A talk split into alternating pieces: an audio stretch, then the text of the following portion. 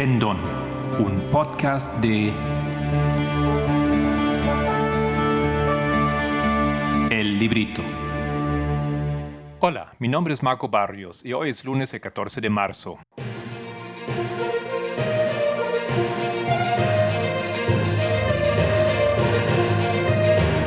Los temas del movimiento.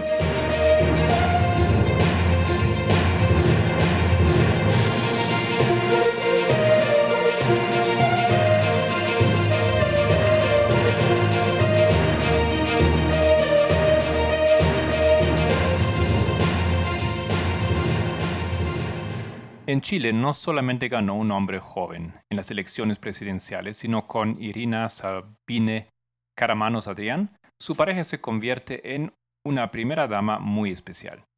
Ella es una conocida feminista y dijo recientemente, hay que darle un giro diferente y más contemporáneo a este rol de primera dama, despersonalizarlo y esto va a significar cambiar también la relación con el poder y la forma en que vemos la relación entre el poder y las mujeres que hacemos política.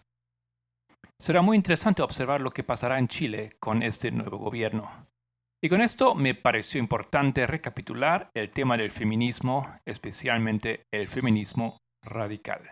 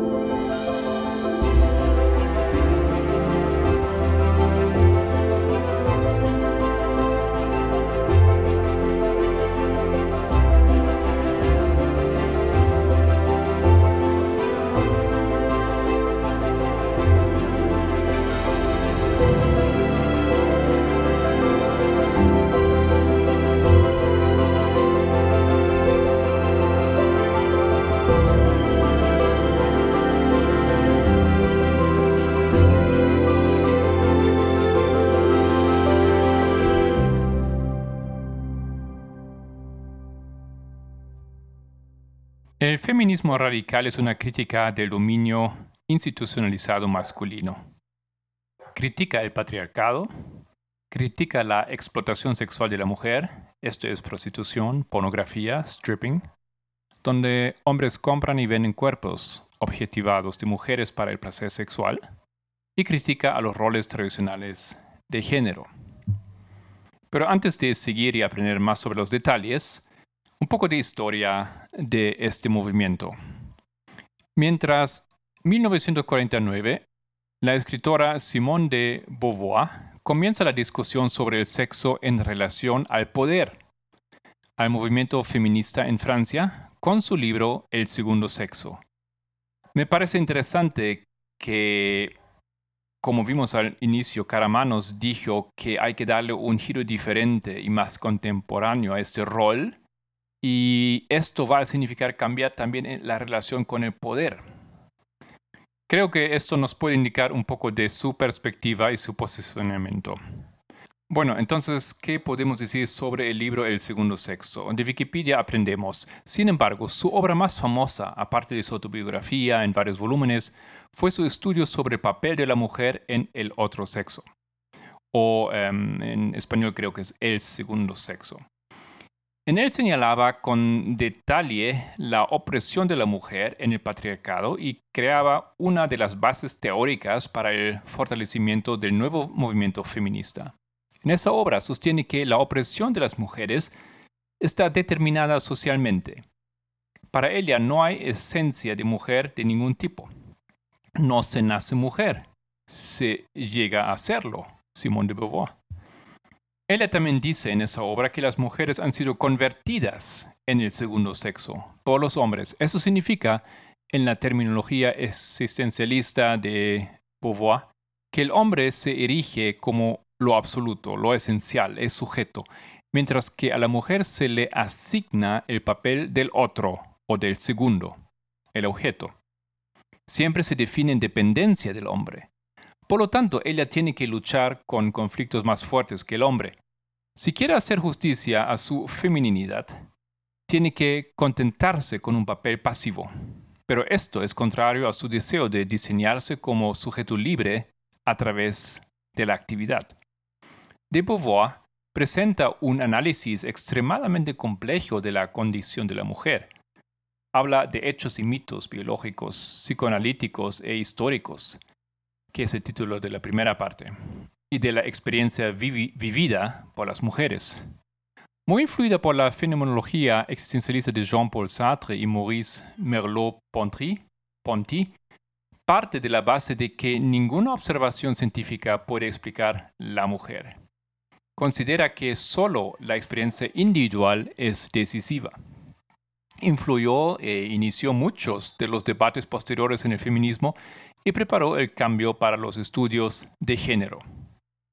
¿Quién iba a escribir un libro que cambiara el destino de todos los pueblos?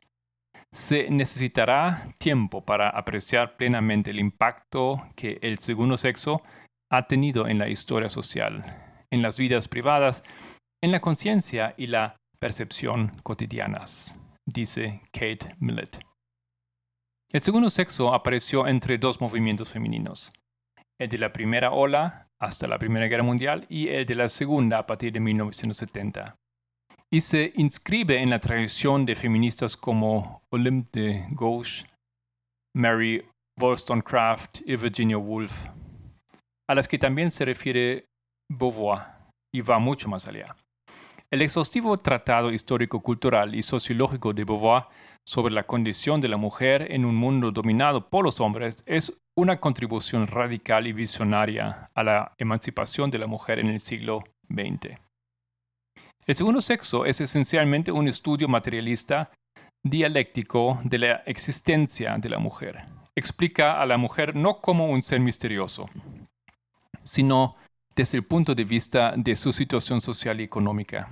En ella, de Beauvoir dice que existe una esclavitud de la mujer y su liberación de la misma, y que son las consecuencias de su dependencia económica y su emancipación económica.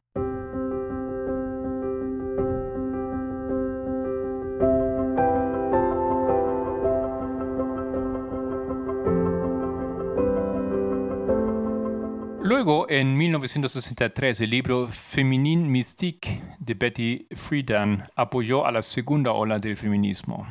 Otra vez leemos Wikipedia. Se le suele atribuir el mérito de haber desencadenado la segunda ola del feminismo estadounidense en el siglo XXII. Friedan utilizó el libro para desafiar la creencia ampliamente compartida de que la realización como mujer solo tenía una definición para las mujeres estadounidenses después de 1949. Ama de casa madre. La frase mística femenina fue acuñada por Friedan para describir las suposiciones de que las mujeres se sentirían satisfechas con sus tareas domésticas, su matrimonio, su vida sexual y sus hijos. Se decía que las mujeres que eran realmente femeninas no debían querer trabajar, educarse o tener opiniones políticas. Friedan quería demostrar que las mujeres estaban insatisfechas y no podían expresar sus sentimientos. En los 1975, feministas en el Reino Unido se dividen entre socialistas y radicales. 77 hubo otra división y surge el grupo de feministas revolucionarios. Los feministas radicales organizan grupos de autoconciencia feminista, en inglés Consciousness Rising. Aquí se reúnen mujeres para compartir sus experiencias de presión sistémica, de opresión. Más allá de ayudarse a nivel personal, y para eso era muy importante esos grupos, llegaron a la conclusión de que el fin del patriarcado era el paso más urgente para una sociedad realmente libre. Es interesante que ellos basaron sus análisis en las experiencias originales e individuales de las mujeres, desconfiando de material y de trabajos que estaban ya establecidos. En consecuencia, la política de la sexualidad llegó a ser reconocida como un problema público y logró unir por primera vez lo privado y lo público, lo personal y lo político dice Willis. Una de las ideas más importantes del feminismo radical llegó a ser la frase que lo personal es político. Eso quiere decir que las experiencias privadas de opresión de las mujeres, por ejemplo, violencia doméstica, discriminación familiar, no son instancias aisladas de opresión, sino parte de un gran sistema de desigualdad institucionalizado. Inicialmente concentrados en grandes ciudades como Nueva York, Chicago, Boston, Washington, D.C. y en la costa oeste, los grupos feministas radicales se extendieron por todo el país rápidamente, desde 1968 hasta 72. Y también se desarrollaron fuera de los Estados Unidos, en Europa, por ejemplo.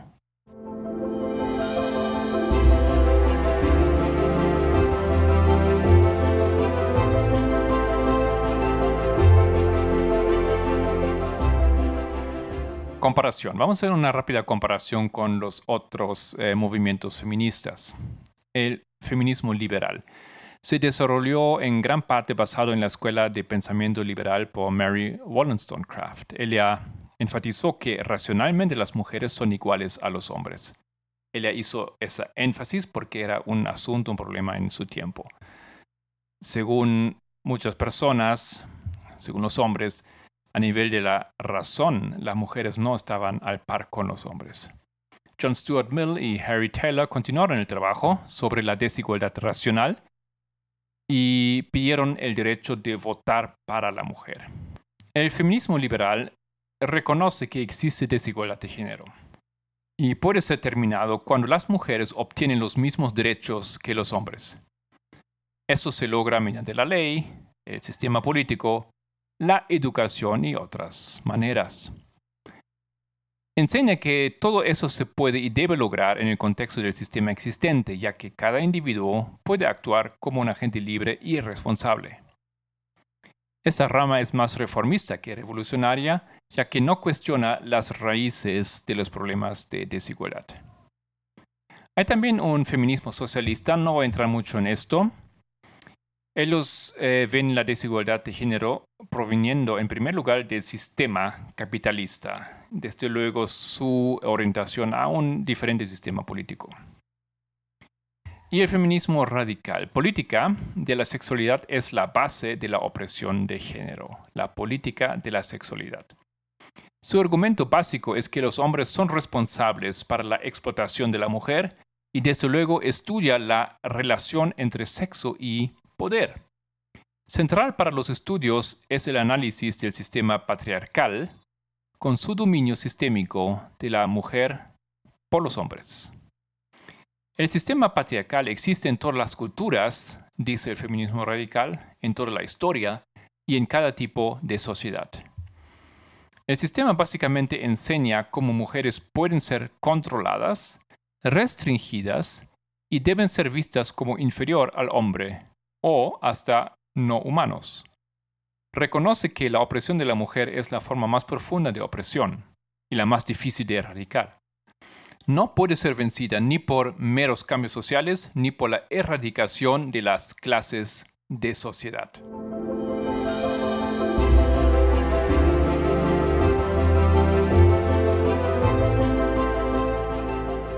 El beneficio del feminismo radical. Estamos hablando del sistema problemático aquí en esta perspectiva del feminismo radical que es el patriarcado. Es un sistema que es dominado por hombres, es identificado por hombres, es centrado en hombres y controla los derechos reproductivos de la mujer, en fin, controla la sexualidad de la mujer. El sistema patriarcal no solamente es un peso para mujeres, sino también para los hombres, y eso será interesante de estudiar un poco. Vamos a decir algunas palabras al respecto. La masculinidad en el sistema patriarcal es competitiva, enfocada en conquista y orientada a controlarse a sí mismo o a controlar otros. Repito, lo que el patriarcado define como masculinidad en este sistema es competitividad, enfoque en conquista y orientación a controlarse a sí mismo y a controlar a otros. Vamos a dar una pequeña vuelta a un problema que ya hemos mencionado al inicio.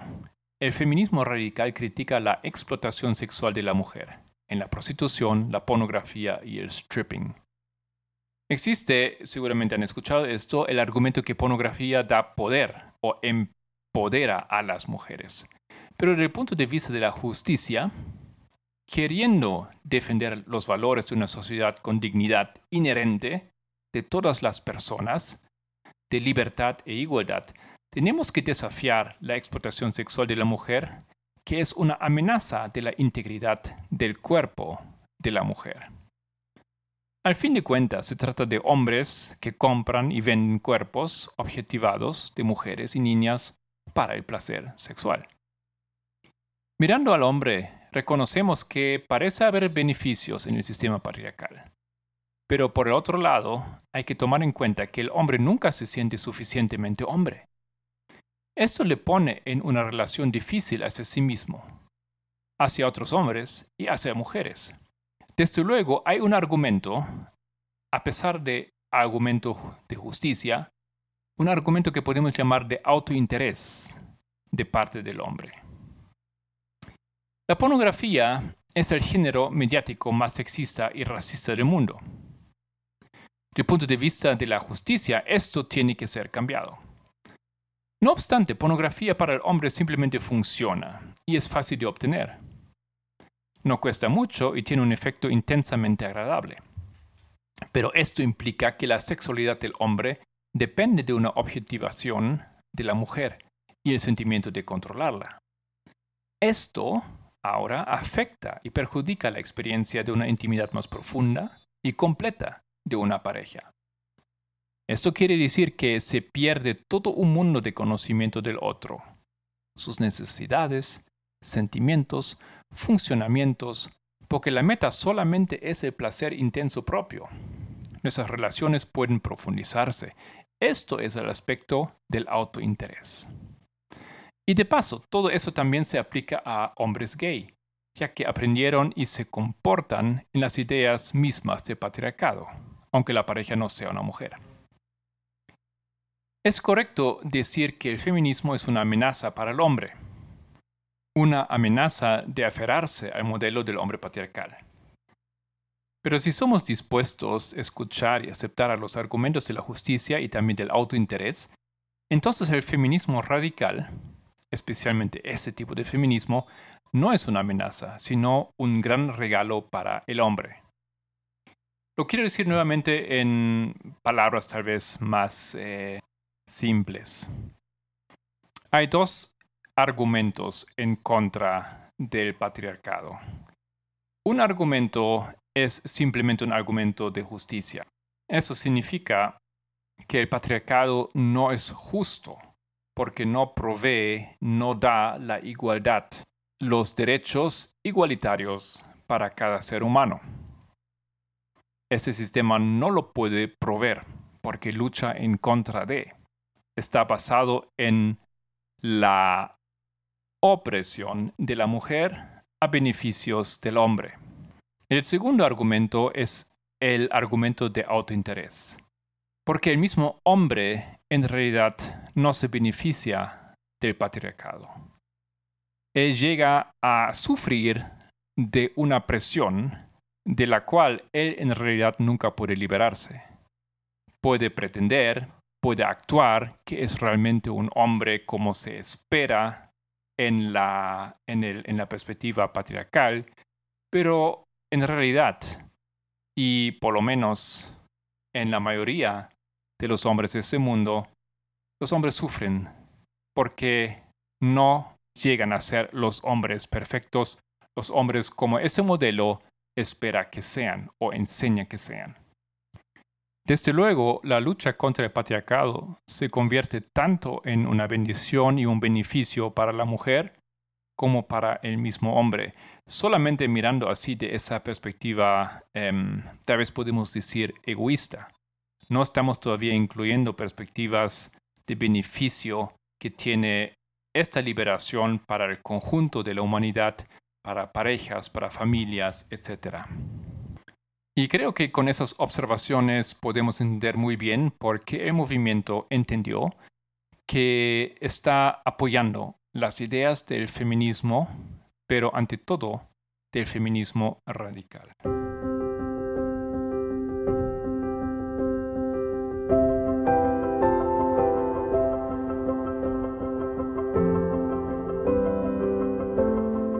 En la semana de estudios, el viernes hemos ido con nosotros, después de mucho tiempo, a Carolina, que habló del tema 2014 y los uigures. Y el siguiente día, Edita presentó el tema de 2014 en relación con la revolución de paraguas en Hong Kong.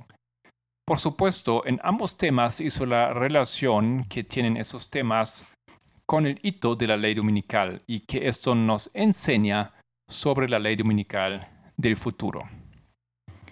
Quiero repetir que tendremos un campamento en Brasil el 24 de marzo con los oradores Tess, Pamela, Carolina, Gabriela, Gabriel y yo mismo. En el campamento de Francia, del 15 al 17 de abril, van a hablar nuevamente Pamela y la anciana Tess.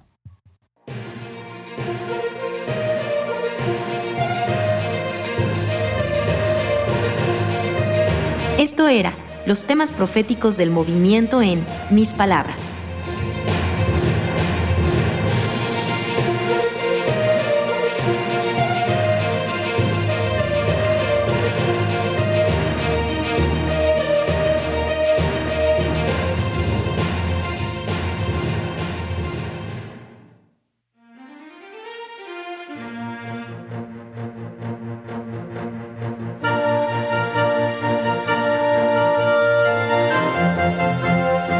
Estudios Proféticos.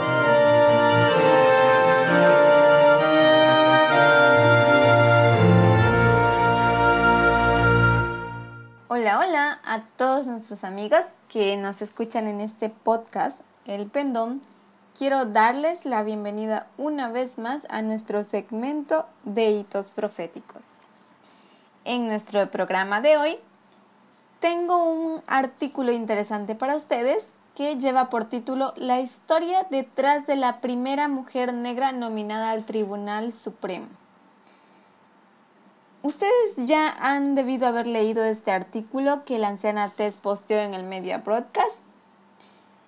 Es un artículo que nos cuenta la historia de esta mujer, pero no en sí el enfoque en ella, sino el enfoque detrás de toda su historia, o sea, todo lo que ha acontecido en los Estados Unidos detrás de este nombramiento. ¿Ok? Y quiero que me acompañen a leer y les voy a ampliar un poquito esta historia sobre estas mujeres o personajes que nos habla este artículo. Este es un artículo de Times escrito por Olivia Waxman el 25 de febrero del 2022. La anciana Tess nos va a dar un panorama sobre lo que trata este artículo y en su nota ella nos dice Estados Unidos, igualdad ante la ley. En 1967, Thurgood Marshall se convirtió en el primer juez negro del Tribunal Supremo. En 1981, Sandra Day O'Connor se convirtió en la primera mujer juez del Tribunal Supremo. Ahora, Kentucky Brown Jackson está a punto de convertirse en la primera mujer negra en formar parte del más alto tribunal del país. Pero esto ya aconteció, así que ya se convirtió y ella es la primera mujer negra que forma parte de este tribunal. Además de esto, este artículo de la revista Time analiza también el nombramiento de Kentucky Brown Jackson por parte de Joe Biden para el Tribunal Supremo de Estados Unidos. Ofrece una historia no solo de Jackson, sino de algunas de las muchas mujeres de color valientes que también lucharon por la igualdad ante la ley, con sus propios pasos pioneros en los últimos 150 años de la historia de los Estados Unidos. Una de estas mujeres fue Ludie Lidle, quien dijo, el ancla de mi raza se basa en la Constitución, dijo Lightly en una entrevista en 1897. Es el certificado de nuestra libertad y nuestra igualdad ante la ley, refiriéndose por supuesto a la Constitución. Bien, el 25 de febrero, la Casa Blanca confirmó que el presidente Joe Biden va a nominar Ketanji Brown Jackson para el Tribunal Supremo de Estados Unidos. Jackson, quien ese entonces era jueza del Tribunal de Apelaciones del Distrito de Columbia y a quien la Casa Blanca describió como una candidata excepcionalmente cualificada en uno de sus comunicados. Está preparada para convertirse en la primera mujer negra en formar parte del más alto tribunal de justicia del país, fue lo que dijeron ellos en su comunicado. Y nosotros sabemos que aunque las mujeres negras están poco representadas como juezas en el sistema judicial, la nominación de Jackson marca el último hito en una historia de mujeres negras abogadas que se remonta a 150 años de historia pasada, que ahora vamos a ir repasando. Para muchas de estas mujeres, la motivación o la razón por la cual ellos estudiaron abogacía fue la lucha por los derechos civiles de ellas y de su pueblo, de la gente de color, las desigualdades que estaban presentes. Bien, si tenemos esto en cuenta, Time, la revista Time, preguntó a los historiadores qué mujeres allanaron el camino para este momento. Y ahora sí, vamos a hacer un repaso de la historia que precedió a este momento. Vamos a nombrar algunos de los grandes luchadores que tiene los Estados Unidos. 150 años de personas que lucharon por la igualdad de los derechos civiles de toda la raza, de todas las personas. Y vamos a comenzar con Charlotte Wright. ¿Quién fue Charlotte Wright? Ella fue la primera mujer abogada negra que se graduó como abogada. Pero no solamente se graduó como abogada, sino que también fue la primera mujer negra quien obtuvo una licencia para ejercer la abogacía en el país. Wright se licenció en Derecho de la Universidad de Howard y aprobó el examen de abogacía del Distrito de Columbia. Después de eso, ella abrió su propio bufete de abogados, pero quiero que reconozcan una cosa. Obviamente ella no tuvo éxito debido a la segregación y a los muchos prejuicios que hasta hoy existen de género, no pudo atraer los suficientes clientes para mantener su práctica. Fíjense que en ese momento, cuando ella se graduó como abogada, no pudo obtener clientes simplemente por una cuestión de género, porque era mujer. A eso le suman que era negra. Pero, según la obra de Henry Louis Gates, esa mujer no se rindió ahí, sino que se mudó hacia Nueva York y participó en el movimiento por el sufragio femenino y en la Asociación Nacional de Mujeres de Color. Entonces, quiero que vean cómo es que estas mujeres fueron orilladas a luchar con más fuerza, a unirse entre ellas para crear un movimiento que tenga más fuerza. Y más adelante quiero destacar una cosa de estas mujeres. Bien, otro personaje muy importante en la historia de los Estados Unidos es Lottie Lightly, quien se enfrentó a los mismos obstáculos que Charlotte Ray.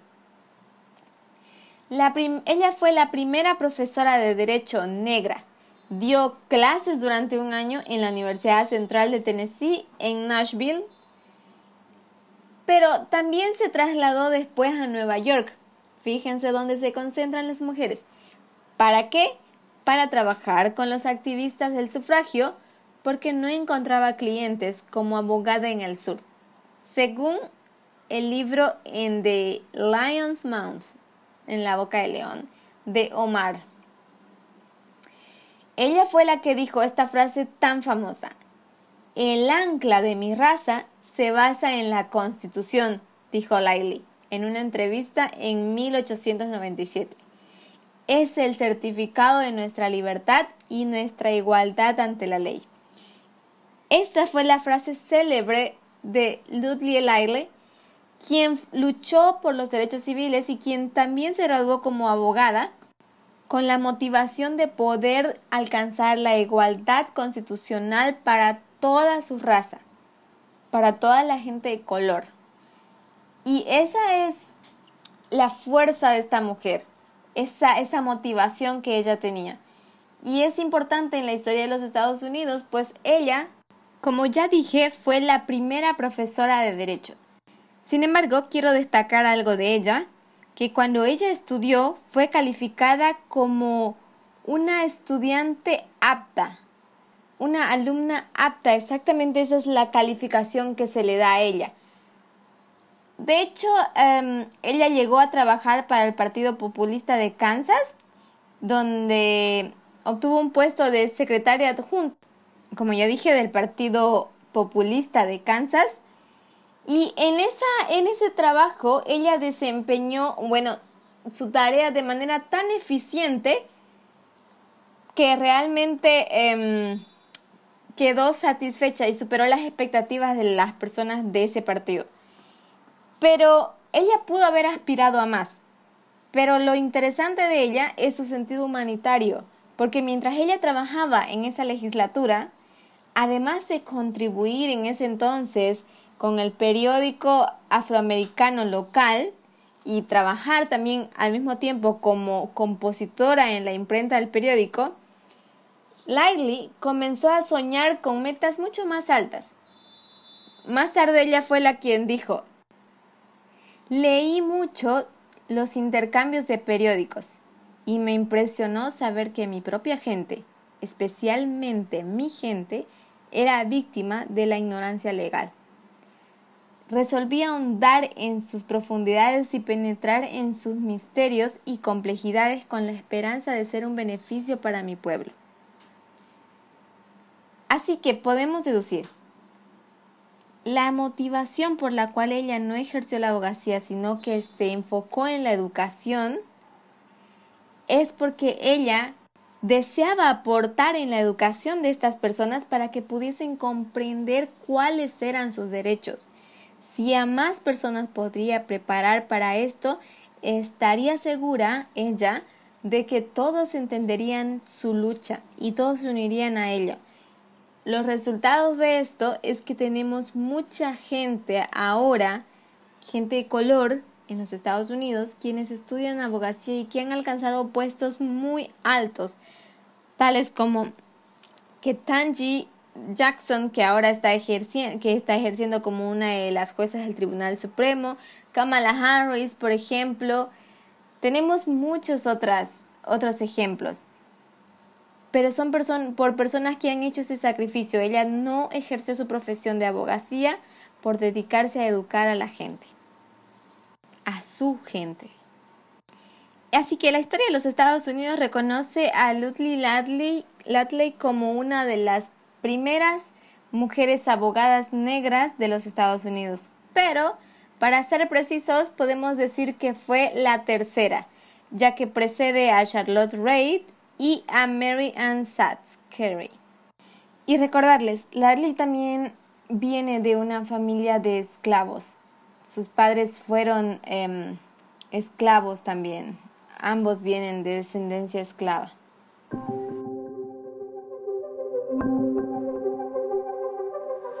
Más adelante en la historia de los Estados Unidos, cerca del siglo XX, cuando los hombres se fueron a luchar en la Segunda Guerra Mundial, se abrieron las puertas para las abogadas negras, recién. ¿Por qué? Porque faltaban hombres. Quiero que vean cómo la historia de los Estados Unidos se va formando y va mostrándose a través del paso del tiempo la necesidad de cada uno de sus habitantes poner su grano de arena en este país. Y este era el momento de las mujeres. Ahora sí, estas mujeres de color podían ejercer su profesión con todas las de la ley. En ese entonces recién se abrieron espacio en las facultades de Derecho debido a la Segunda Guerra Mundial.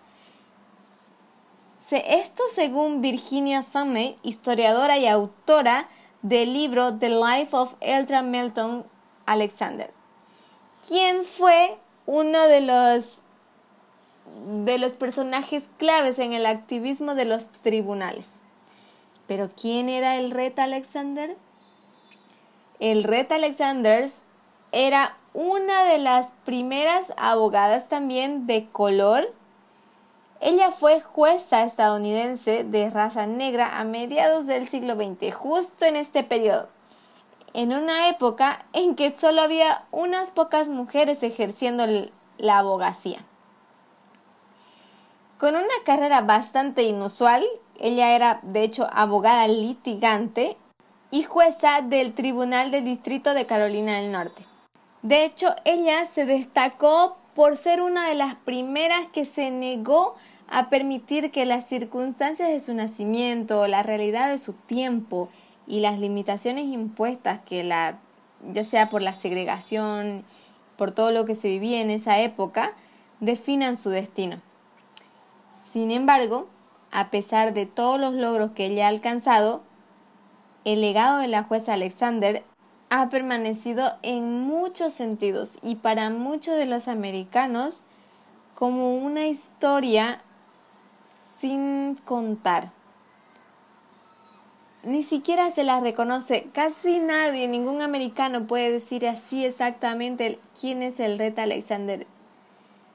No, no se conoce sus logros. Esto confirma para cada uno de nosotros cuánto habían sido segregadas estas mujeres o cuánto habían sido minimizadas estas mujeres en su profesión. En la profesión, a pesar de sus aportes y contribuciones jurídicas que ellas hacían, que como ya dijimos en un comienzo, era también una, una lucha por la igualdad. Esa era la mayor contribución que estas mujeres hicieron, la igualdad en los derechos civiles. Y una de esas beneficiarias fue el, el Reta Melton Alexander en el, en el siglo XX, ya que no había hombres, entonces esta es una de las mujeres quien toma la ventaja en esa época y ella fue la primera mujer negra que se graduó en la Facultad de Derecho de Columbia en el año 1945, a final de la Segunda Guerra Mundial. Ejerció en su ciudad natal Greensboro, Carolina del Norte, y su caso más conocido se produjo en 1964 cuando defendió a cuatro hombres negros acusados de violar a una mujer blanca. Lastimosamente este caso ella lo perdió, pero trató de utilizarlo para llamar la atención sobre los procedimientos de selección de jurado basados en la raza, que hasta hoy en día persisten en los Estados Unidos. Gracias a esta mujer es que se reconsideró en la Corte Suprema y en todo el, sistema judicial la disparidad que existía. O sea, ella propuso que entre el jurado no solamente estuvieran personas blancas, sino que también hubieran personas de color quienes entienden la posición en la que están ahí los acusados, que conocen la opresión. No solamente se trata de de la gente blanca, sino también hay gente de color. Ella fue la precursora en este movimiento. Con el tiempo, ella se convirtió en la primera mujer negra del país en ser elegida juez del distrito en 1968 y Alexander se presentó como candidata a la presidencia del Tribunal Supremo de Carolina del Norte. Fíjense, lo cual ella perdió esa elección frente a un, a un contrincante que ni siquiera había estudiado derecho. Era, su contrincante era un vendedor de extintores, pero era hombre y era blanco. Esto em, lastimosamente se vive y se ve mucho dentro de los Estados Unidos, de la corte, pero esta mujer, en la manera en que respondió a esta pérdida, fue que exige o básicamente el Estado se ve obligado a modificar su constitución para decir que los candidatos debían ser licenciados en Derecho, como mínimo, porque ella era licenciada. Y de hecho, a Elreta Alexander también fue una de las mejores estudiantes de la universidad. En, en sus estudios fue una de las más destacadas, si no es que la mayor. Fue, una, fue reconocida como una excelente estudiante pero sin embargo perdió frente a un vendedor de extintores en su elección, como les digo, cuestiones segregacionales y cuestiones de racismo, cuestiones de género en realidad. Quiero que ustedes puedan ver que detrás de, de la historia de los Estados Unidos, de todo lo que acontece, están estas mujeres quienes han luchado toda su vida por conseguir esa igualdad de derechos de las cuales ellas han sido cohibidas. Pero ellas han sido visionarias en poder ver lo que viene para las siguientes generaciones. Ellas han preparado esto y se han preparado ellas. Y cada una de estas mujeres mencionadas aquí en este artículo han sido mujeres que han sido preparadas 10 veces mejor que cualquier otro profesional normal o común, se puede decir, que se gradúa de esa época. Y esa es una de las mayores desigualdades, que una mujer, más si es negra, tiene que ser 10 veces más cualificada que cualquier otro profesional. Solo para más o menos tener la posibilidad de poder candidatear a un puesto donde ella pueda influenciar donde su voz realmente valga algo, donde su conocimiento realmente signifique algo. Otra predecesora digna de mención en la historia de los Estados Unidos es Jane Bolin, quien fue la primera mujer negra en convertirse en jueza en 1939, presidiendo el Tribunal de Relaciones Domésticas de la ciudad de Nueva York. Fue la primera mujer que estaba metida en un tribunal de la familia, que posteriormente se llamó el Tribunal de la Familia, en 1962.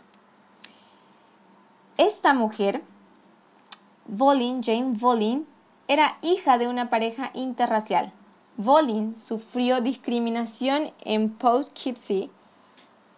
Ella, por ejemplo, hubieron negocios que se negaron a darle un servicio. Volin creció en influenciada por artículos e imágenes de ajusticiamientos extrajudiciales de afrodescendientes en el sur. De hecho, ella después de graduarse del Instituto Poughkeepsie, no la dejaron matricularse en el Vassar College. En aquel momento no aceptaban estudiantes afrodescendientes. Con 16 años ella se matriculó en el Wesley College en Massachusetts, donde era una de las dos únicas estudiantes afrodescendientes de primer año. Ante ese rechazo de los estudiantes blancos, ella y el otro estudiante afrodescendiente, que también era uno de los destacados, se fueron a vivir juntos fuera del campus. Y en ese, en ese, en ese entonces, un asesor del Wesley College trató de persuadirla para, para que ella desistiera de solicitar la plaza en la Universidad de Yale. Ya eran por dos razones que la trataban de persuadir, por su raza, por su género. Sin embargo, a pesar de todos esos obstáculos, ella se graduó en el año 1928 entre las 20 mejores de su clase y se matriculó en la Yale Law School, en la que era la única estudiante afrodescendiente y una de las únicas tres mujeres que tenía su generación, su graduación. Esta mujer, Jane Bolin, fue una de las activistas y defensora de los derechos de la infancia y la educación. Ella de hecho trataba con problemas raciales hacia niños, ya sea por su, por su raza o por su religión. Estaba muy metida en esto. Bolin a menudo administraba un tipo de justicia que reconocía el racismo y las desigualdades estructurales a las que se enfrentaban los jóvenes negros. Por esta razón, ella se une a un grupo de reformistas negros que exigían que los blancos los trataran de forma más justa.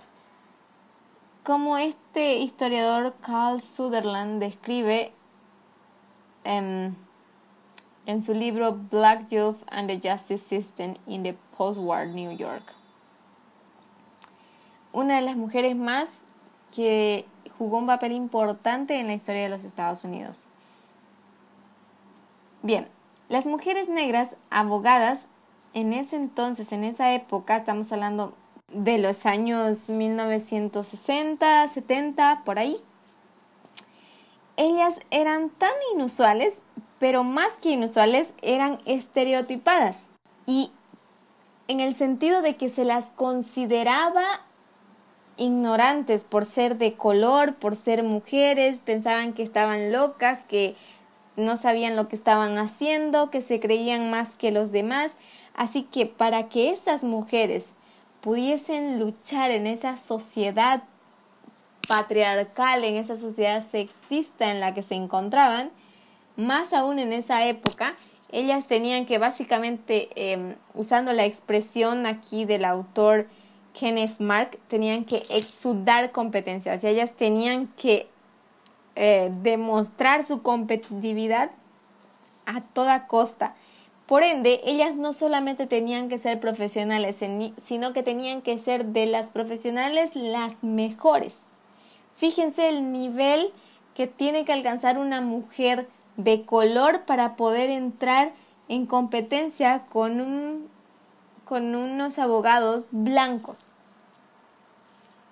Y aún así ellas perdían casos, no porque sus casos fueran mal manejados, sino era porque era una cuestión de raza y una cuestión de género quienes les impedían a ellas ejercer con, con justicia o con equidad su profesión. Los fallos que ellas perdieron no eran porque eran fue un caso mal preparado, era simplemente una cuestión segregacional y patriarcal. Una cuestión eh, sexista.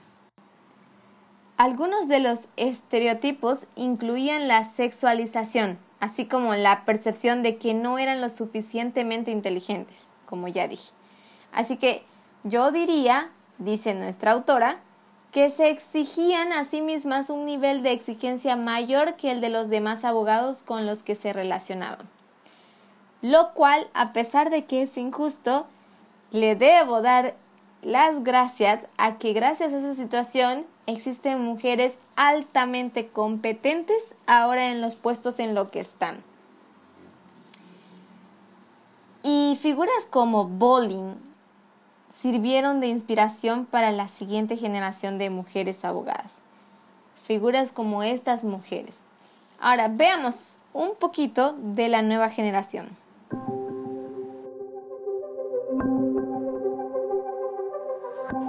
Constance Baker Motley fue una de esas mujeres. Motley trabajó en casos de desegregación escolar a mediados del siglo XX, incluido el, el caso el famoso caso de Brown contra la Junta de Educación.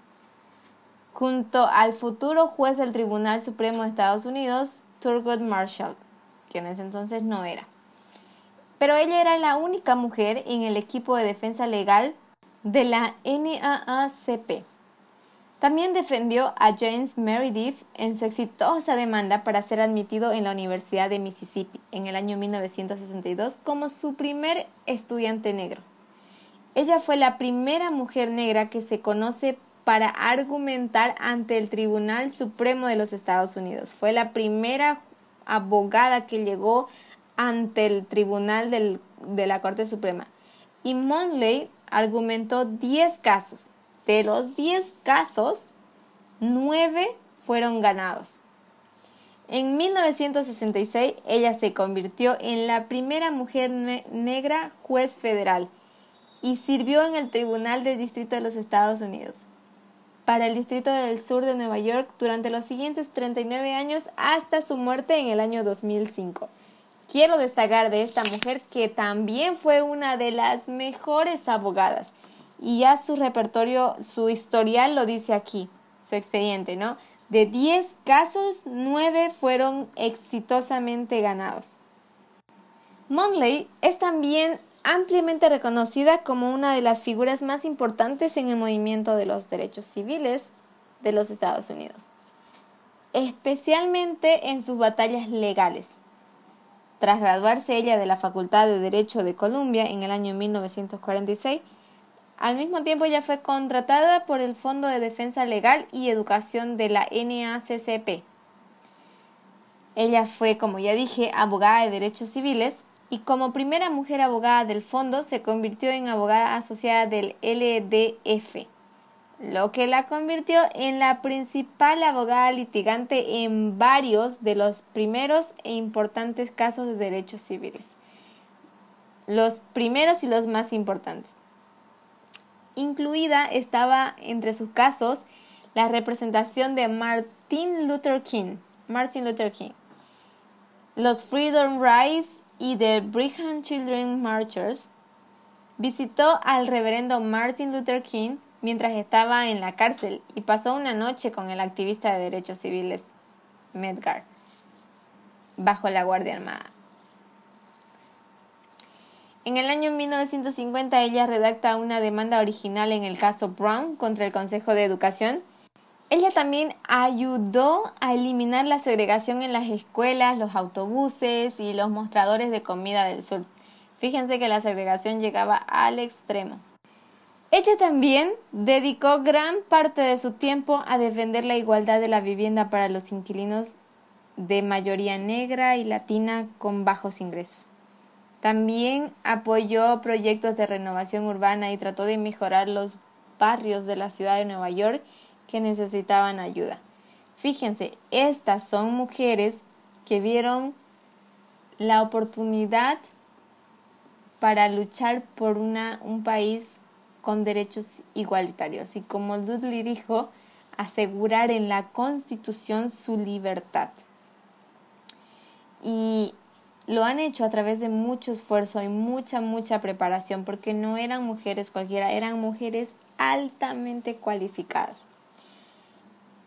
Bien, entre los casos que precedió está el caso de Blank Sullivan en Cornell, que abrió más puestos en los bufetes de abogados a las mujeres.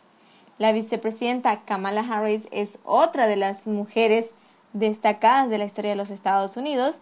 Ella era, era o es ex fiscal general de California, pero ella dijo en 2018 lo siguiente, que Moodley ella dijo, Mudley me inspiró desde joven a luchar por los que no tienen voz y por la justicia.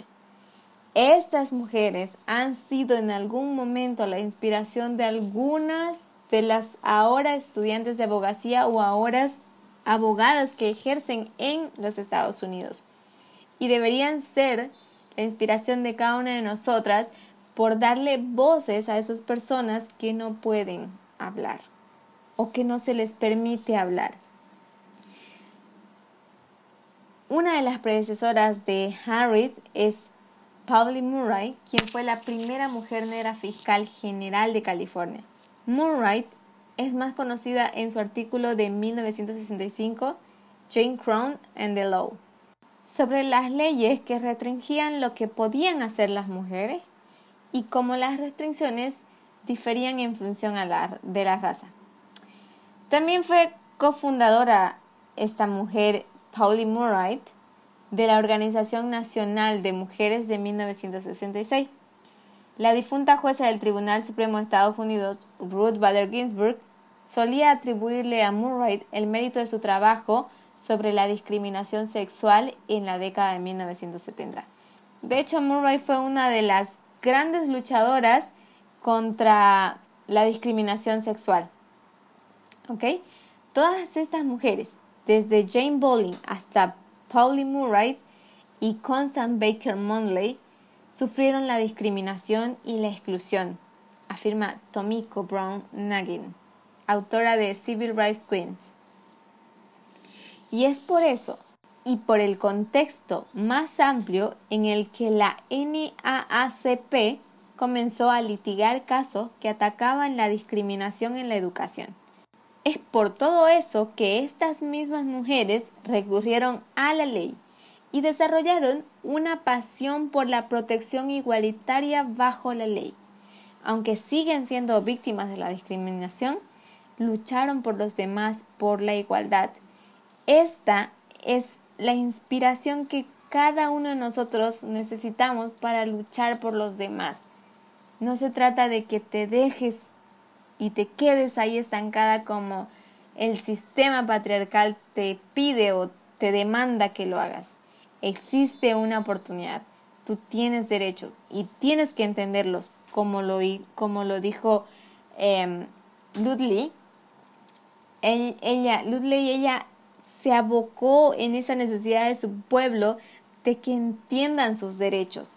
Y por esta razón, ella luchó y se, dedicó a la, a, la, a la educación, a la maestría, a la enseñanza, para poder darle esa oportunidad a su pueblo de abrirle los ojos y poder ver que ellos pueden alcanzar más allá si luchan por su derecho y lo logran plasmar en la Constitución.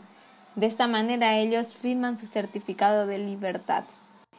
Y después de toda esta trascendental historia dentro de la lucha de las mujeres de color en la historia de los Estados Unidos, es que ahora, en nuestro tiempo, nosotros nos vemos en la obligación de entender o de realizar en cuanto a la importancia de una mujer negra en el Tribunal Supremo.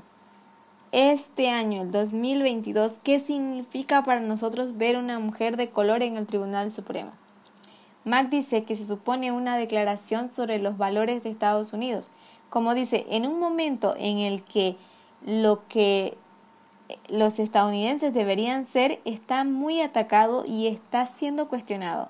Hay división racial. Los puntos de vista raciales extremistas están en aumento. Una mujer negra en el Tribunal Supremo sería un símbolo de lo que es y lo que debería ser Estados Unidos. Esto es lo que representa el nombramiento de Ketanji Jackson. Pero ¿quién es Ketanji Jackson? Bien, ella es una abogada y jurista estadounidense y jueza federal de la Corte de Apelaciones del Circuito del Distrito de Columbia de los Estados Unidos. Jackson también fue vicepresidenta de la Comisión de Sentencias de los Estados Unidos de 2010 a 2014 y desde 2016 es miembro de la Junta de Supervisores de Harvard. Ella es nacida en Washington, pero es criada en Miami, Florida. Ella se graduó de la Universidad de Harvard, donde fue editora del periódico de Harvard, de la revista de Harvard, y comenzó su carrera eh, legal con tres pasantías, incluida una con el juez de la Corte Suprema Stephen Breyer, al cual ahora va a sustituir, después de que Breyer renunciara a su jubilación en enero del 2022. Jackson fue nominada por el presidente Joe Biden para suceder entonces en la Corte Suprema, a este juez del cual ella fue pasante. Pero veamos un poquito de su carrera política o su carrera profesional. El 23 de julio del 2009 ella fue eh, nominada por el presidente Barack Obama para convertirse en vicepresidenta de la Comisión de Sentencias de Estados Unidos. El Senado de los Estados Unidos confirmó a Jackson por consenso el 11 de febrero perdón, del 2010 y sucedió a Michelle Horowitz, quien ostentó el cargo desde 2003 hasta 2009. Jackson sirvió en la Comisión de Sentencias hasta el año 2014. Durante el tiempo de Jackson en la Comisión de Sentencias, se modificaron retroactivamente las directrices de sentencia con vistas a reducir el rango de penas para los delitos de crack, o sea, de droga. Y se promulgó también la enmienda de drogas menos 2, que implementó una educación de dos niveles para los delitos de drogas. El 20 de enero del 2012, Obama nominó a Jackson nuevamente para servir como juez tribunal del Distrito de los Estados Unidos para el Distrito de Columbia, en el puesto que había dejado vacante el juez Henry Kennedy, quien se jubiló el 18 de noviembre del 2011. El 2 de enero del 2003 su nominación fue devuelta a Obama ah, porque el Senado aplazó la sesión Signed ya saben, esa historia que no la dejaron nominarla. El 3 de enero del 2013 fue reelegida por en el mismo cargo y el 14 de febrero del 2013 su nominación fue informada al Pleno del Senado por aclamación del Comité Judicial del Senado. Entre sus casos más prominentes está el caso del 25 de noviembre del 2019. Jackson en esa fecha emite un fallo en el Comité del Poder Judicial de la Cámara de Representantes de los Estados Unidos eh, versus McGahn, en el que el comité de la Cámara de Representantes demandaba a Don McGahn, ex consejero de la Casa Blanca para la administración de Donald Trump, para obligarlo a cumplir con la citación para comparecer en una audiencia sobre su procedimiento de impeachment sobre cuestiones de supuesta obstrucción de justicia por parte de la administración. McGahn en ese entonces se negó a cumplirla con la citación después de que el presidente de los Estados Unidos, Trump, basándose en una teoría legal de inmunidad testimonial ejecutiva, ordena a McGahn de que no testificara. En una exenta opinión, Jackson falló a favor del comité de la Cámara, sosteniendo que los asesores presidenciales de alto nivel que han sido citados a declarar, en este caso McGahn, por un comité autorizado del Congreso deben necesariamente comparecer para declarar en respuesta a, a esa situación, incluso si el presidente les ordena no hacerlo. En ese entonces, Jackson rechazó la afirmación de la Administración de la inmunidad testimonial ejecutiva al sostener que con respeto a los presidentes de alto nivel no hay inmunidad absoluta del proceso legislativo obligatorio. Jackson, según Jackson, esa conclusión era inevitable, precisamente porque la comparecencia obligatoria en cumplimiento de una situación es una institución legal, no política, según la Constitución. Nadie está por encima de la ley, declaró ella. De hecho, el uso por parte de Jackson de la frase los presidentes no son reyes ganó la atención popular en los informes de los medios sobre el fallo. El, fallo fue posteriormente apelado por el Departamento de Justicia de Estados Unidos y solo se resolvió cuando el 4 de junio del 2021 Magan testificó a puerta cerrada en virtud de un acuerdo alcanzado con la administración de Biden, lo cual ella consigue el, consigue el objetivo de hacer que McGahn declarase y no se saliese con la suya simplemente por el favor del, presidente. Ella exige que se cumpla la ley que no por ser un alto funcionario está exento de la ley ni por encima de ella. De hecho, eh, Jackson es reconocida por su intachable integridad, lo cual no se puede decir de los jueces que escogió Trump. Recuerden, incluso uno de ellos estuvo envuelto en un, en un lío de, fue denunciado públicamente, de hecho, por acoso sexual, por violación.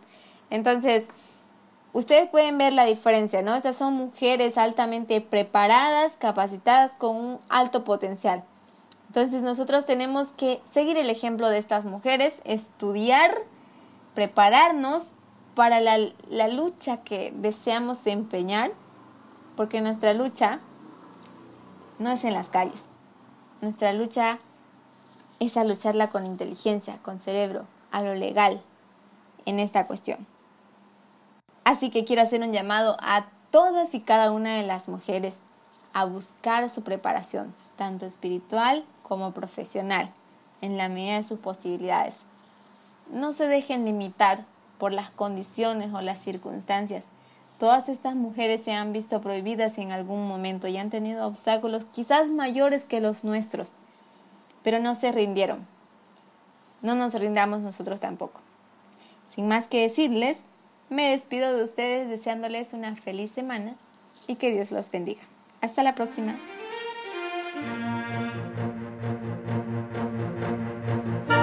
Esto era Estudios Bíblicos, Históricos, Políticos, Proféticos o Psicológicos sobre diferentes temas.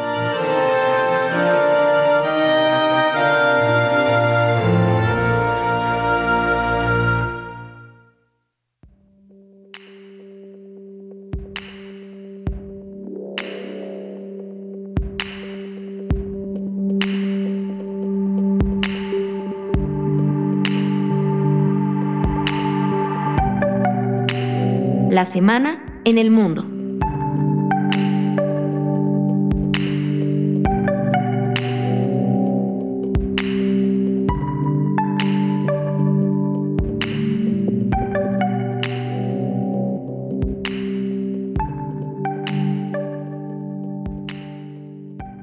Muy buenos días mis oyentes, un gusto en saludarles nuevamente. Les envío un fuerte abrazo de parte del equipo del Pendón.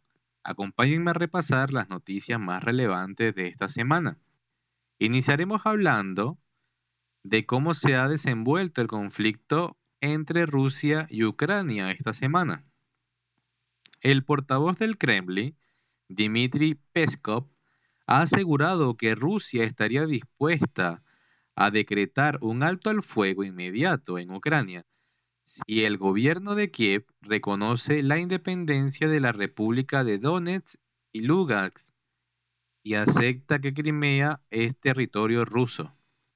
El ejército de Rusia ha acusado este lunes a las autoridades ucranianas de no cumplir ni una sola condición para la creación de corredores humanitarios para la evacuación de civiles después de haber anunciado un alto al fuego temporal en varias ciudades ucranianas para tal fin. El gobierno ucraniano, por su parte, ha rechazado por absurdas, cínicas e inaceptables las propuestas planteadas por las autoridades rusas. Las autoridades de la autoproclamada República Popular de Donetsk en el este de Ucrania han anunciado la evacuación a partir del próximo martes de las aproximadamente 200.000 habitantes de Gorlovka a territorio ruso. Desde el inicio de la invasión rusa de Ucrania, han denunciado un incremento de los bombardeos ucranianos sobre la población civil Hablaremos también sobre que la Unión Europea inicia el proceso de adhesión de Ucrania, Moldavia y Georgia. Los países de la Unión Europea han acordado el lunes pasado iniciar el proceso para que Ucrania, Moldavia y Georgia se puedan convertir en un futuro en miembros del club comunitario, tras la petición de estos tres países que hicieron en Bruselas la semana pasada. Según ha informado la presidencia francesa de la Unión en su cuenta de Twitter, los 27 han pedido hoy a la Comisión que dé el primer paso en ese cambio, elaborando el informe necesario para decidir si los países de la Unión Europea proceden y conceden a Ucrania, Moldavia y Georgia el estatus de país candidato. El presidente de Ucrania, Volodymyr Zelensky, firmó la petición de adhesión a la Unión Europea la semana pasada, como parte de la respuesta a la invasión de Rusia que inició el 24 de febrero. Por su parte, Rusia amenaza con cortar el gas que suministra a Alemania a través del gasoducto Nord Stream 1 el viceprimer ministro ruso Alexander Novak ha anunciado con dejar de suministrar gas natural a Alemania a través del gasoducto Nord Stream 1 en respuesta a las sanciones impuestas por Estados Unidos y sus aliados tras la invasión rusa en Ucrania. Novak ha indicado en un discurso televisado que no se ha tomado ninguna decisión sobre el gasoducto que funciona en plena capacidad. En cuanto al posible embargo del petróleo ruso que barajan Estados Unidos y sus aliados, Novak ha subrayado que estas medidas tendrían consecuencias catastróficas para el mercado mundial. Además, Novak ha asegurado que Rusia tiene opciones para redirigir el petróleo. Estados Unidos y Reino Unido prohíben las importaciones de petróleo de Rusia. El presidente estadounidense Joe Biden ha anunciado el martes pasado la prohibición de las importaciones de petróleo y gas de Rusia, en una nueva medida de presión a Moscú por la invasión a Ucrania. significa que el petróleo ruso no será aceptado en puertos estadounidenses, ha dicho Biden en una intervención en la Casa Blanca. No subvencionaremos la guerra de Putin, ha anunciado Biden en una conferencia en la que abogó por seguir aumentando la presión sobre Rusia tras el paquete de sanciones económicas más significativos de la historia. Biden ha anunciado que Estados Unidos aumentará la producción de petróleo para contrarrestar el progresivo aislamiento energético. Asimismo, se ha comprometido a trabajar estrechamente con los socios europeos para abordar una estrategia a largo plazo que permita reducir progresivamente la dependencia de la energía procedente de Rusia. Las prohibiciones de las importaciones energéticas de Rusia, uno de los mayores productores globales, es solo por parte de Washington, ya que los aliados de la Unión Europea, muchos más dependientes de la energía rusa, han demostrado sus reticencias al respecto. Las importaciones de Estados Unidos de petróleo procedientes de Rusia suponen cerca del 8% del total, mientras que en el caso europeo es del 27% según los respectivos datos oficiales. Los funcionarios estadounidenses se reunieron el fin de semana pasado con el gobierno de Venezuela para hablar de seguridad energética global, en un contexto de fuerte subida de los precios de la energía por la guerra en Ucrania. Tras la visita, el gobierno de Estados Unidos aseguró que no ha cambiado su política hacia Venezuela. Sin embargo, el gobierno estadounidense ha prohibido las importaciones de petróleo y gas de Rusia y según informa la prensa estadounidense, el gobierno de Joe Biden estudia levantar el embargo al sector petrolero de Venezuela. Momento de la Casa Blanca no ha confirmado oficialmente la posibilidad de relajar las sanciones a Venezuela. En ese contexto, Venezuela ha liberado a dos ciudadanos estadounidenses que estaban detenidos en el país. Se trata de Gustavo Adolfo Cárdenas y Jorge Fernández. Hablaremos también sobre que la Unión Europea quiere reducir un 30% las importaciones de gas ruso este año y romper su relación para el 2030. La Comisión Europea ha presentado el martes pasado una propuesta para reducir dos tercios las importaciones del gas ruso anualmente y lograr el objetivo de cortar la dependencia del mercado comunitario de los combustibles fósiles rusos en 2030. Para y como respuesta a la guerra de Rusia en Ucrania.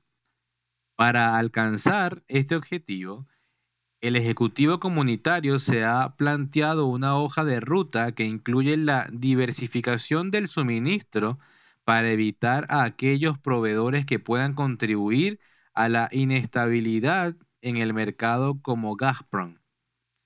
La coordinación entre Estados miembros para que las reservas de gas estén al 90% en octubre de cada año, acelerar la adoptación de combustible renovable para sustituir el gas y reducir el impacto de los altos precios de la energía de los consumidores en el marco del plan bautizado como Red Power EU, la propuesta vigente que entre enero y febrero la Unión Europea ha asegurado el suministro del gas para este invierno y pone sobre la mesa que puede importar 500 mil millones de metros cúbicos más de gas natural licuado de proveedores como Qatar, Estados Unidos, Egipto o el este de África anualmente.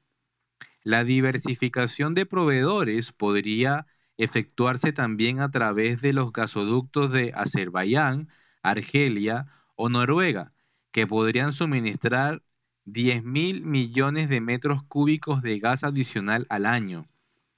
Además, el Ejecutivo Comunitario continuará en conversaciones con los principales compradores mundiales de gas, como con Japón, Corea del Sur, China o India para analizar la situación del mercado a medio plazo. En, un paso más, Bruselas analizará las inversiones necesarias para desarrollar infraestructura que permita reducir las dependencias del gas y aumentar la participación de hidrógeno y del biometano, mientras reduce el uso de combustibles fósiles. La propuesta se enmarca en el plan de la Comisión Europea para eliminar la dependencia comunitaria de Moscú hasta el 2030, a razón de reducir un 30% anual del gas, del consumo del gas. La cifra es equivalente a 100 mil millones de metros cúbicos de este combustible fósil, considerando que en 2021 las importaciones del gas ruso fueron 155 mil millones de metros cúbicos. Hablaremos ahora sobre que Coca-Cola, McDonald's y Starbucks suspenden sus operaciones en Rusia. Las marcas más emblemáticas de Estados Unidos y la cultura del capitalismo como Coca-Cola, McDonald's o Starbucks anunciaron el martes pasado casi al unísono que suspenden sus operaciones en Rusia sumándose así a las decenas de empresas que en días anteriores tomaron una medida similar. Los anuncios son especialmente significativos, tanto por el volumen de negocio como por el simbólico de unas marcas que representan como ninguna otra al American Way of Life y cuya llegada a Rusia en el particular caso de McDonald's en 1990, se convirtió en un momento, un acontecimiento de modernidad en la Rusia postsoviética. La suspensión del negocio de estas franquicias mundiales supone que Rusia pone para Rusia un golpe suplementario en el mismo día en el que el presidente de los Estados Unidos, Joe Biden, anunció la prohibición de importación de petróleo, gas natural y carbón de Rusia como castigo por la invasión de Ucrania. También Amazon, el símbolo del capitalismo de la última generación, ha anunciado que ha bloqueado nuevos accesos a sus servicios a la nube en Rusia y Bielorrusia, según informó la compañía en un comunicado el martes pasado. En días pasados, otras importantes marcas globales aplicaron diversas medidas contra Rusia. Las grandes tecnológicas como Google, Meta, Apple y YouTube irrumpieron sus servicios en territorio ruso, lo mismo que hicieron las campañas de pago internacional Visa y Mastercard, la multinacional de mueble IKEA y de alimentación Nestlé. Hablando de Meta, las redes sociales Facebook e Instagram permitirán los mensajes de odio contra soldados y ciudadanos rusos en el contexto de la invasión de Ucrania. Según documentos citados, este cambio en la política de Meta, la empresa de Mark Zuckerberg, también permitirá que se, que se pida la muerte del presidente de Rusia, Vladimir Putin, y el presidente de Bielorrusia, Alexander Lukashenko. Los documentos internos de la multinacional mencionan algunas excepciones, como que se trate de mensajes contra prisioneros de guerra o que además de pedir el asesinato de los presidentes incluyan también otros objetivos o especifique el método. Además, de en Rusia y Ucrania este inédito cambio en las reglas sobre los discursos que se permiten en Facebook e Instagram se aplicará en otros países que pidieron que pertenecieron a la Unión Soviética, como Argelia, Azerbaiyán, Estonia, Georgia, Letonia y Lituania, y asimismo en Eslovaquia, Hungría, Polonia y Rumania. La Embajada de Rusia en Estados Unidos ha pedido a su gobierno que pare las actividades extremistas de Meta. El organismo regulador de comunicaciones en Rusia, Roskomnadzor, ha anunciado el viernes pasado que el uso de la red social Instagram quedará restringido a partir de la medianoche del lunes, después de que la fiscalía denunciara a su empresa matriz Meta, también propietaria de Facebook, por facilitar la difusión de la propaganda terrorista y alentar a la violencia contra los ciudadanos rusos. Cambiando el tema sobre la guerra, hablaremos ahora sobre que el Supremo de Texas da por cerrada la batalla legal contra la ley que penaliza la interrupción del embarazo. El golpe ha sido definitivo y cierra las pocas esperanzas con la que, que contaban las clínicas de interrupción voluntaria del embarazo en el estado de Texas de revertir una ley que prácticamente prohíbe de facto el aborto. El pasado viernes, el Tribunal Supremo de este estado ratificaba la ley aprobada en septiembre del 2021 que impide la terminación de un embarazo desde que se registra la actividad cardíaca del feto, un plazo alrededor de, las, los seis meses de gestación. El fallo fue unánime en una corte integrada por partidarios del conservador Partido Republicano. Se acabó, este caso queda definitivamente terminado con respecto a nuestro desafío a la prohibición del aborto, dijo a la cadena ABC Mark Heron, abogado del Centro de Derecho Reproductivo que lideró el desafío contra la ley de Texas, conocida como la ley del latido de Texas. La decisión tomada por los supremos magistrados significa que una de las leyes de aborto más restrictivas del país sigue vigente mientras la Corte Suprema de Estados Unidos evalúa el futuro de Roe contra Wade, la decisión histórica de 1973 que garantizó el derecho constitucional al aborto.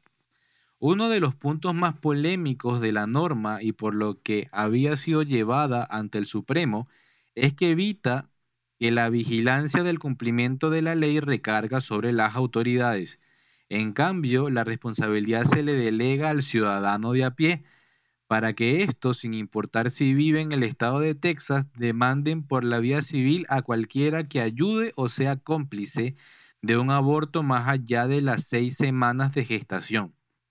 Esto incluye pagar o reembolsar el gasto de la intervención.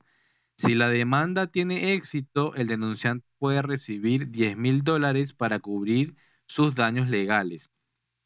Lo sucedido el viernes da todavía más oxígeno a otros estados controlados por republicanos que ahora están presionando con leyes similares, incluido el vecino Oklahoma, donde muchas mujeres de Texas han cruzado las fronteras estatales para abortar durante los últimos seis meses.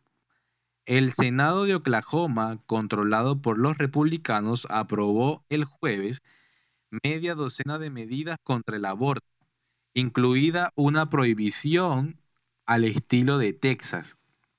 También en Texas ha sido noticia la decisión de una juez que esta semana ha bloqueado las investigaciones estaban siendo llevadas a cabo sobre los padres de menores transgénero, deteniendo de momento una controvertida norma del gobernador del estado sureño de Estados Unidos, Greg Abbott, Victoria tuiteó la Unión Estadounidense de Libertades Civiles.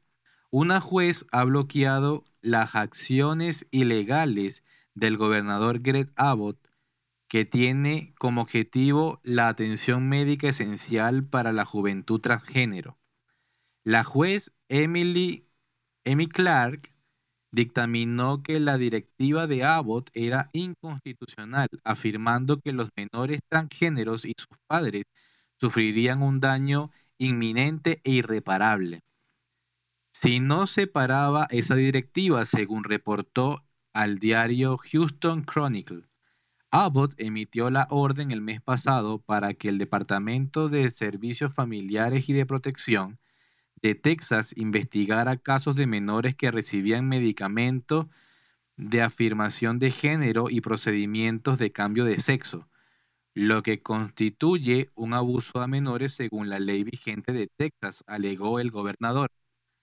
Medicinas de afirmación de género para menores transgéneros, así como la participación de atletas transgéneros en competiciones deportivas o el uso de baños de acuerdo a su identidad de género, es objeto de un extenso debate en Estados Unidos, donde muchos estados conservadores se han movilizado para adoptar medidas restrictivas. Ahora solo haremos mención a un par de noticias también interesantes. La semana pasada murió David Bennett, de 57 años, dos meses después de haber sido intervenido en una operación histórica donde se le implantó un corazón modificado de cerdo.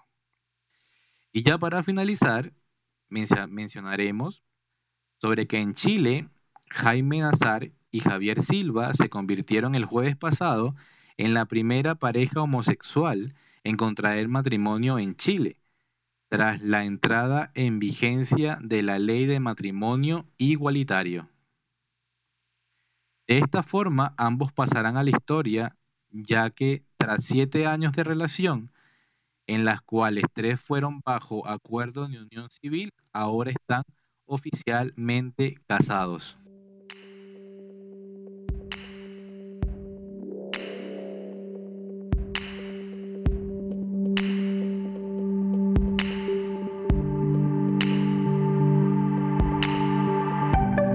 Esto era Noticias Importantes desde nuestra perspectiva.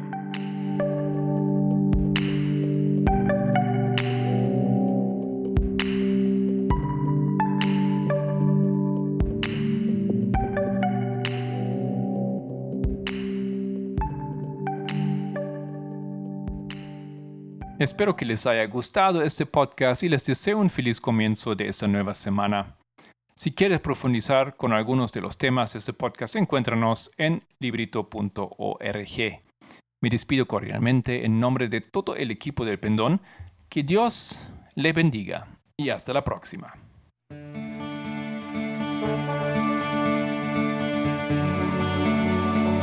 El Pendón, un podcast de El Librito.